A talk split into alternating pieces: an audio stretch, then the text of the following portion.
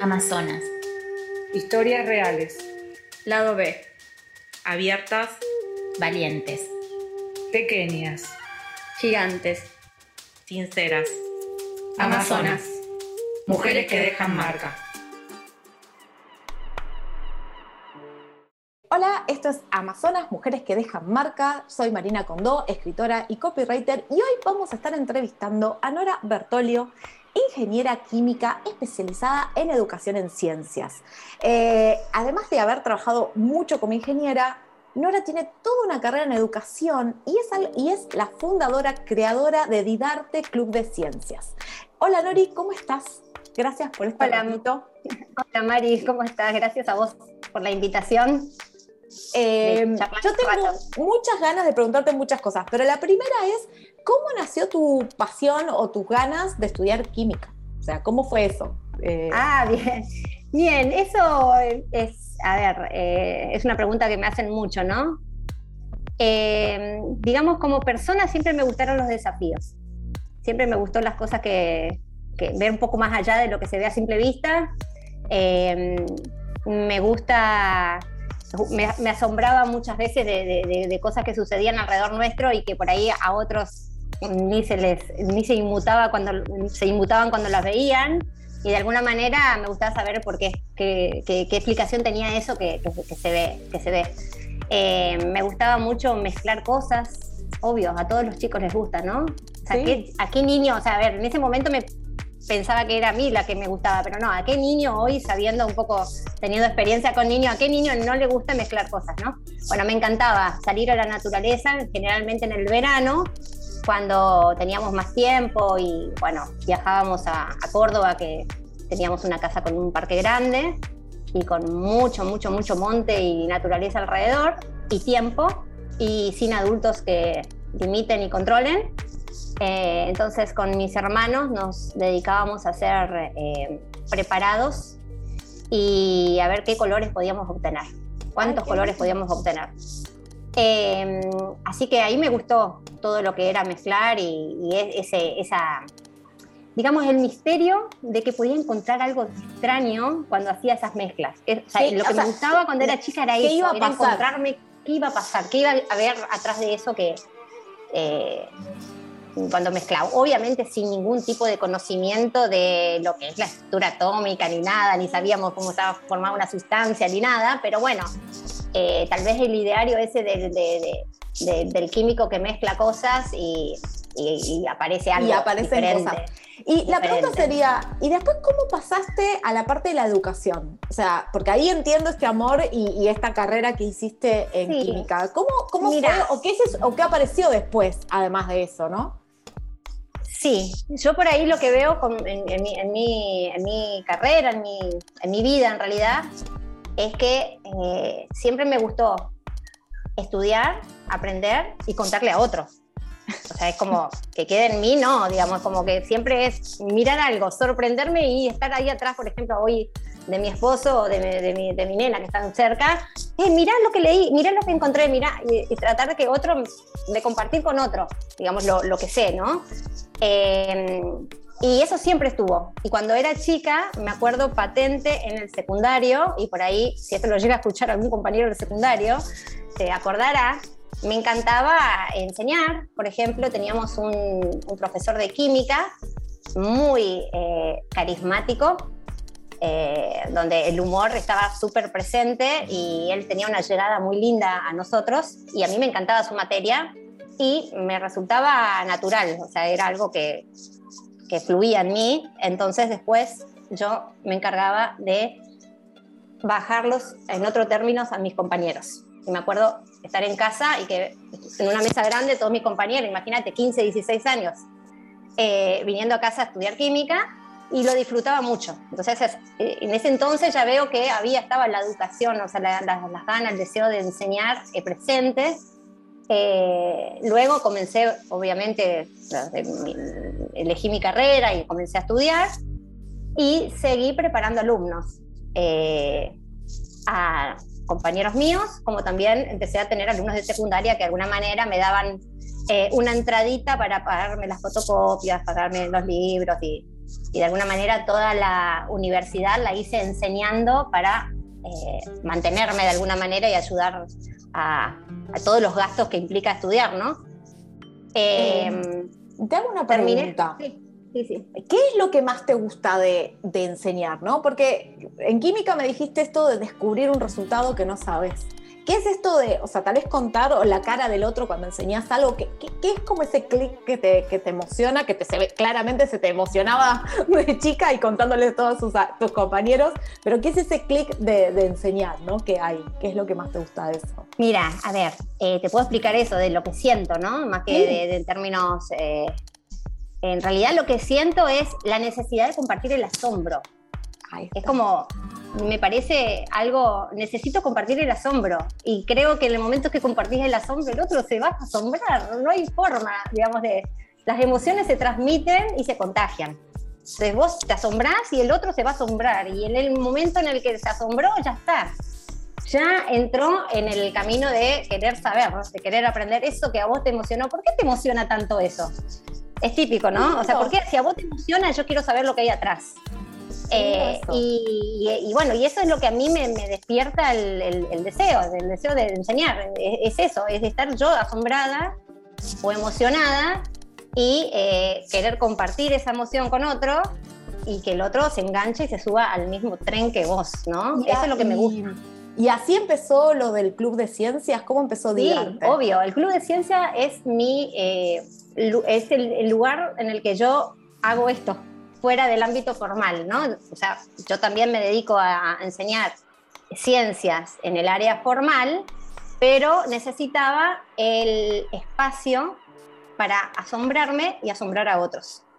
Porque, a ver, eh, lo ideal sería que en el, ámbito formal lo podamos hacer, pero todos sabemos que tiene una estructura, hay un, un, programa, hay una currícula, hay tiempos muy limitados, recursos limitados, hay una cantidad de etcéteras que obviamente estamos trabajando en que eso mejore, pero en el mientras tanto yo necesitaba ejercitar eso, esto, esto de asombrarme y asombrar a otros, y eso despertó mucho también de la maternidad, el hecho de cuando nació Guillermina, hoy, tiene nueve años, eh, era tirarme al piso con ella a jugar que creo que muchas madres lo hicimos, y a vos te conozco, Mari, que, sos de las mías, eh, compartir con ellos y compartir como niño y empezar a asombrarme de cosas que, se asombraba a ella. Y es porque me permitía jugar con ella.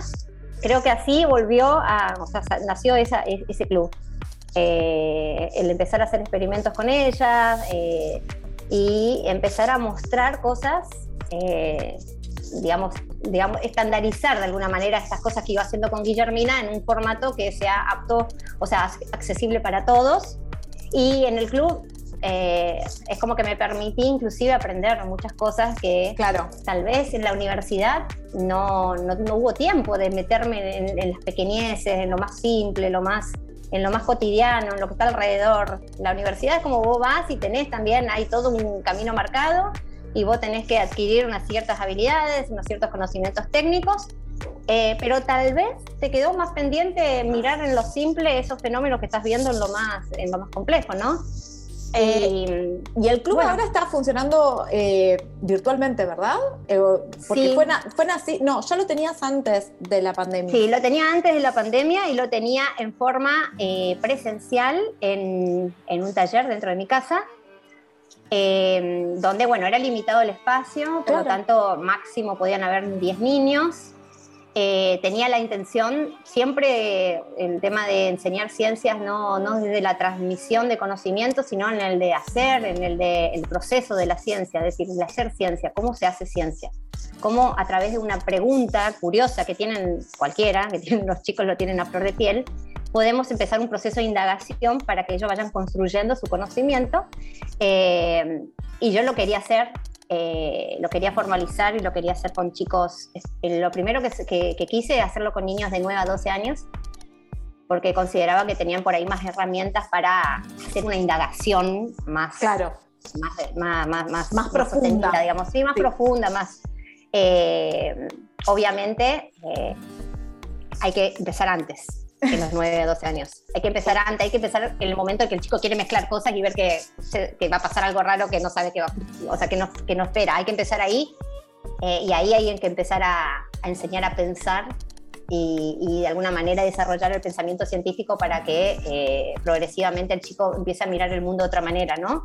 Claro. Eh, bueno, entonces en realidad empecé así, en forma presencial.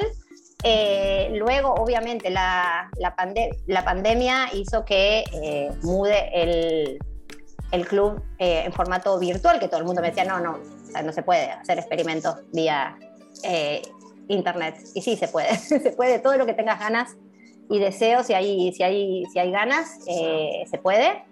Eh, y funcionó muy bien y lo que fue bueno es que fue una puerta de entrada para muchos chicos que estaban lejos, que querían algo así y no podían porque, bueno, no, no había disponibilidad en sus zonas. Y hoy en día tengo chicos de Argentina, Chile, Colombia, Ecuador, eh, no hay límites. O sea, Uruguay, donde estén. Hay que tener. Donde, claro, haya, donde donde haya ganas. Ahora solo habla hispana porque, bueno, estamos Claro. en, en español, pero bueno, sí. eh, la verdad es que funcionó muy bien y me parece que está bueno porque une a las familias, que antes en forma presencial era el niño Dejándolo eh, en el lleno del taller. niño y niña en el, claro, en el, en el, en el- en el encuentro conmigo, entre, entre sus compañeros y compañeras, pero eh, la casa, en la familia, para la familia era una caja negra, no se sabía qué pasaba adentro, ¿no? Y hoy eh, esto participan las familias, está, están los chicos en la, en la mesada, en sus mesadas todas preparadas como un laboratorio. Eh, con materiales accesibles, porque siempre esa es Claro. la premisa de que, de, De que se lo puedan hacer materiales en la alacena, que vayan al chino de la esquina y puedan comprar la- el- los materiales, o sea, que sea fácil. Y eh, tenés a la familia, a la, a la mamá, al papá, a la abuela, al abuelo, a los hermanos. A veces están los hermanos grandes que uno cree, como madre y padre, que no se van a enganchar porque ya están grandes y los ves atrás Haciendo. metidos en la actividad, las, las narices metidas en lo que está haciendo el nene de, de seis, digamos. Entonces, eh, eso me parece que fue muy rico y yo creo que seguimos con ese formato. Yo apuesto a este formato porque llegamos, o sea, llegamos a más y integramos la familia. Eso es lo que para mí, o sea, en mi parte naif y, y realmente inocente, yo soy muy fan de Internet, porque permite realmente hacer esto, de que llegue a más gente, de que la gente no es solamente Dios atiende en Buenos Aires, sino que llega mucho más. Y la pregunta que te quería hacer era, con algo que te, te emocione te- te- y, te, y te es tan parte de vos, ¿cómo combinás todo esto? Eh, la maternidad, eh, el club de ciencias, dar clases, ¿cómo, cómo es un día en toda esta combinación de la vida? Sí, en realidad es como que está bastante integrado porque yo creo que forma parte de mi modo de ser. Claro. Eh, y es el, forma parte del modo de ser de mi familia. Entonces yo, por ejemplo, obviamente uno tiene que planificar las actividades, ¿no? Eh, ya sea para el colegio o para, la- para el club. Eh, lo que tiene de bueno el club es que yo planifico y está Guille encima mío, está conmigo. O sea, estamos haciendo, haciendo cosas juntas. Eh, eh, yo estoy, estoy probando una idea, estoy testeando algo y, y estoy compartiendo con ellos también. Entonces, yo no veo diferencia en ese momento entre estoy trabajando y estoy siendo madre o estoy siendo formando parte de mi familia, ¿no? Entonces como eso me encanta, eso me parece súper rico y lo recontravaloro y es una de los puntapiés por el cual yo eh, me, me independicé a nivel laboral en un momento cuando eh, fui madre, ¿sí? Claro. yo ne- necesitaba eh, eso- ese- esa inmersión en el, en el rol de, de acompañar a, a mi hija. Y, y bueno, y esto me dio la posibilidad, porque eso es el- exactamente, es como, Y es, y es muy lindo porque sabes que creo que no hay nada más lindo que vean los hijos a los padres haciendo cosas que aman. Creo que esto, Totalmente. esto del asombro y ver a alguien haciendo algo que le gusta inspira un montón a todo, al resto, totalmente, ¿no? O sea, totalmente. después puedes decir, no, bueno, mira, mamá se asombra con las hormigas. Yo, que a mí me copan las hormigas, las hormigas, no sé qué. Bueno, cada uno tiene el asombro que quiere, pero que, que está presente. Sí, está. que tal, está esa emoción ahí, sí, sí, Está, sí, a mí- sí, sí, sí. Comparto lo mismo y es una semillita que tal vez no la ves ahora, pero en algún momento yo creo que ellos se van a permitir también eh, dedicarse a eso, a lo que les apasiona sin ningún tipo de represión, ¿no? Sí, poder verlo en el otro inspira enormemente. Y la pregunta ahora es, ¿cuál es tu visión de la inclusión del género femenino en la ciencia? ¿No? En algo que no sé, ¿cómo fue en ese momento cuando quisiste estudiar química? Si lo sentiste, ¿cómo te sentís vos ahora? ¿Cómo te sentís siendo Bien. parte de este proceso? Porque me parece que si hay algo que, es, que es- este último tiempo hay- hubo mucha bajada y me encanta, que es mostrar a las mujeres en la ciencia, como incorporar a las niñas a esta cosa que antes, no sé, Sí, sí. estaba como más, bueno, eh, eh, de hecho hay como una cosa de, con las remeras que siempre dicen, bueno, a los pibes se le dan las remeras como de, del científico loco y que yo, las chicas siempre las princesitas y no sé qué, ¿cómo, cómo, cómo esto, ¿no? Desde el rol de haber estudiado química en su momento y de ser madre y estar la cara de, de todo esto.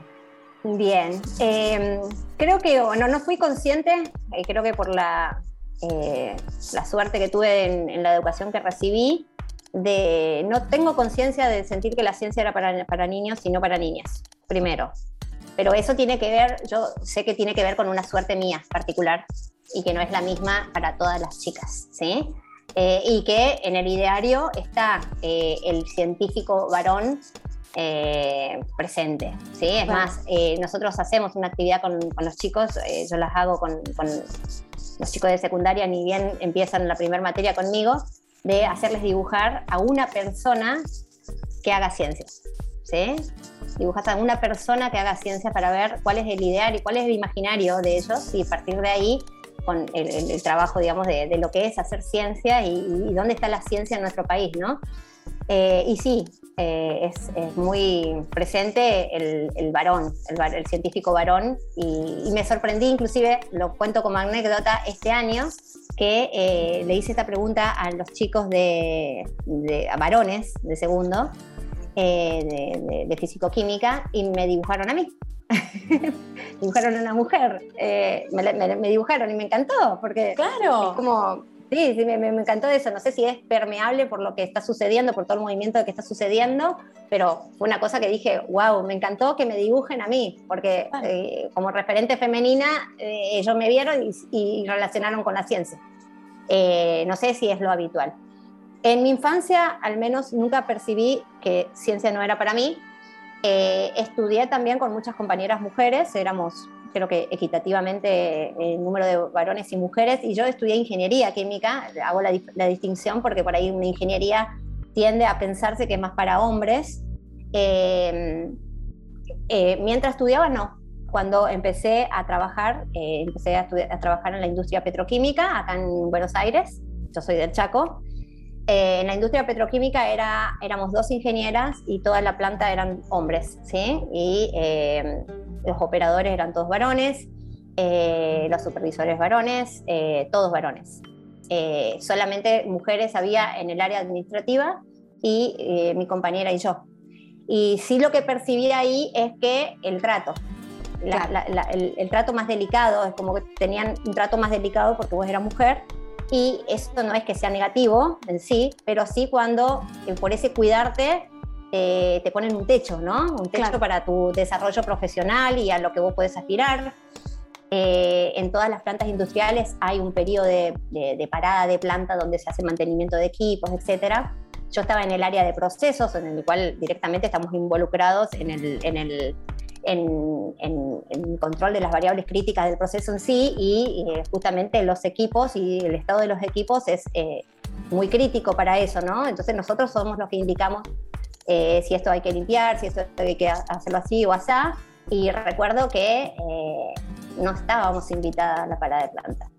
Claro. Idealmente No las no es que no estábamos invitadas, no es que no estaba- no- no- era algo tácito.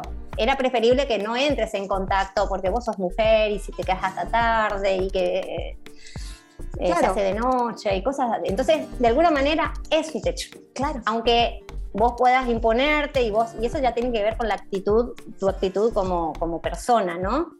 Eh, pero tenés que ser una, tenés que ser fuerte, ¿no? Tenés que tener una personalidad, o sea, una personalidad que, que, que- que se banque muchas cosas y que vaya adelante.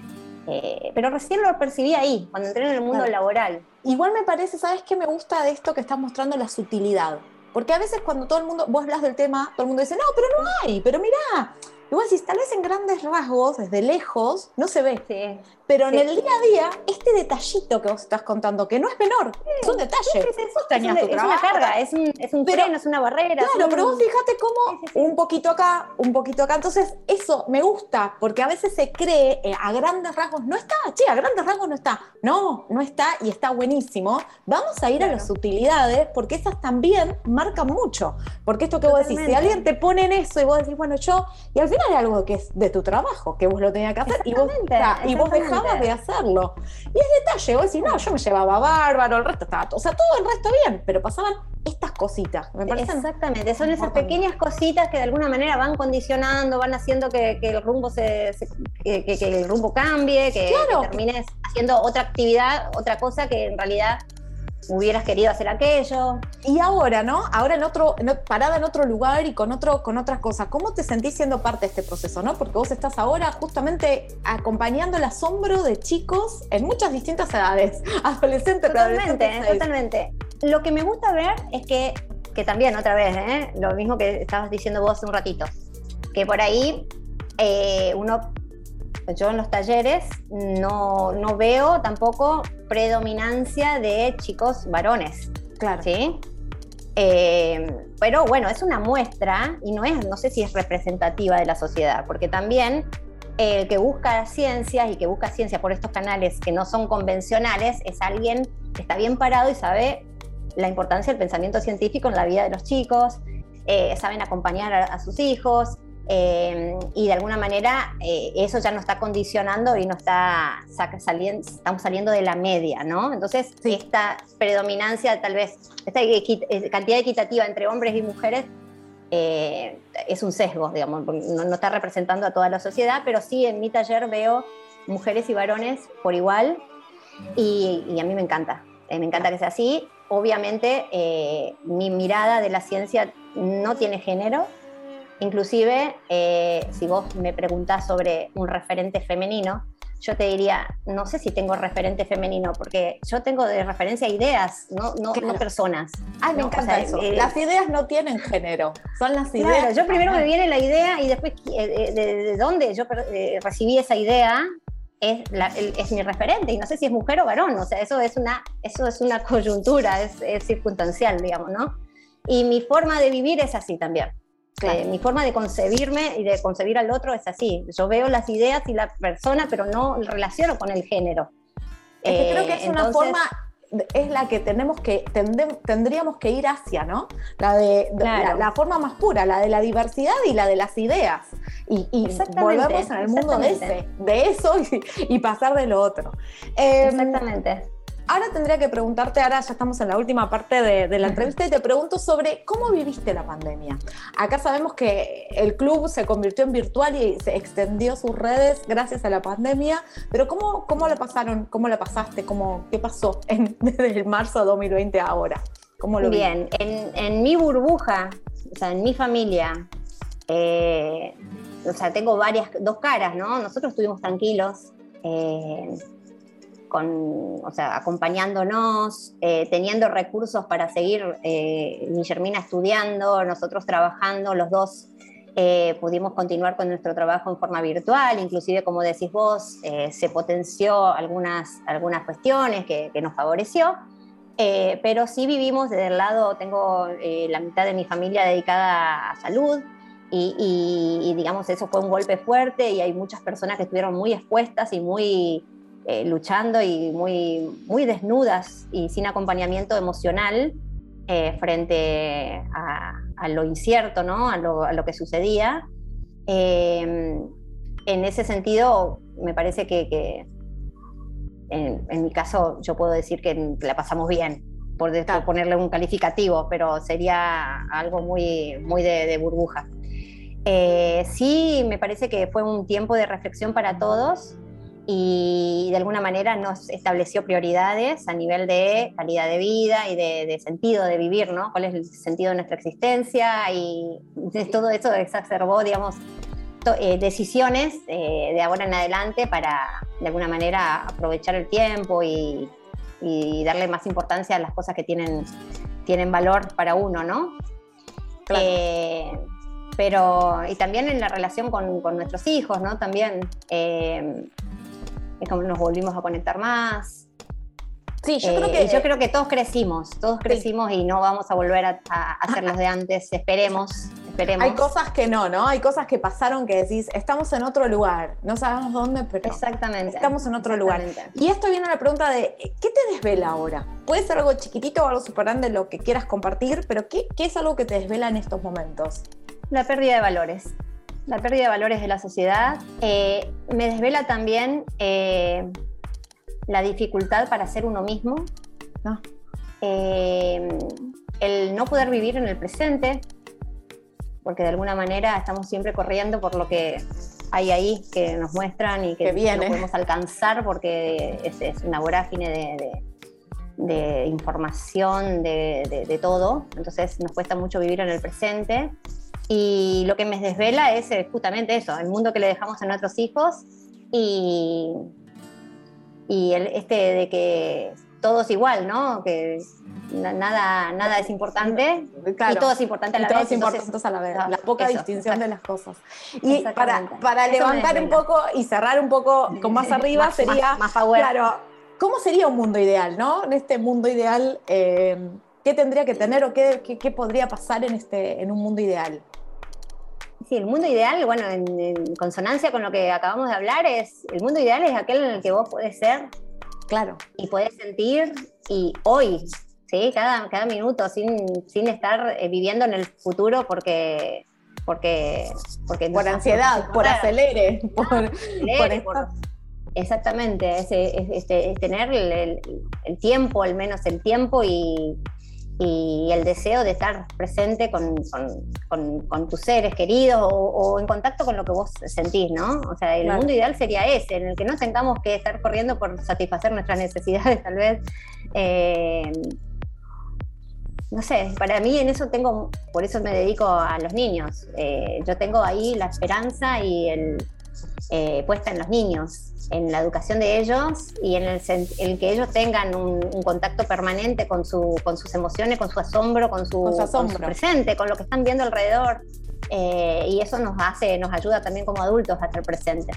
Sí, yo creo que un, un mundo ideal debería tener una capacidad grande de asombro, que es una de las cosas más lindas que nos puede pasar, ¿no? Asombrarnos. Ese es, eh, creo que ese es mi granito de arena, en donde el, el el- el granito que quiero aportar.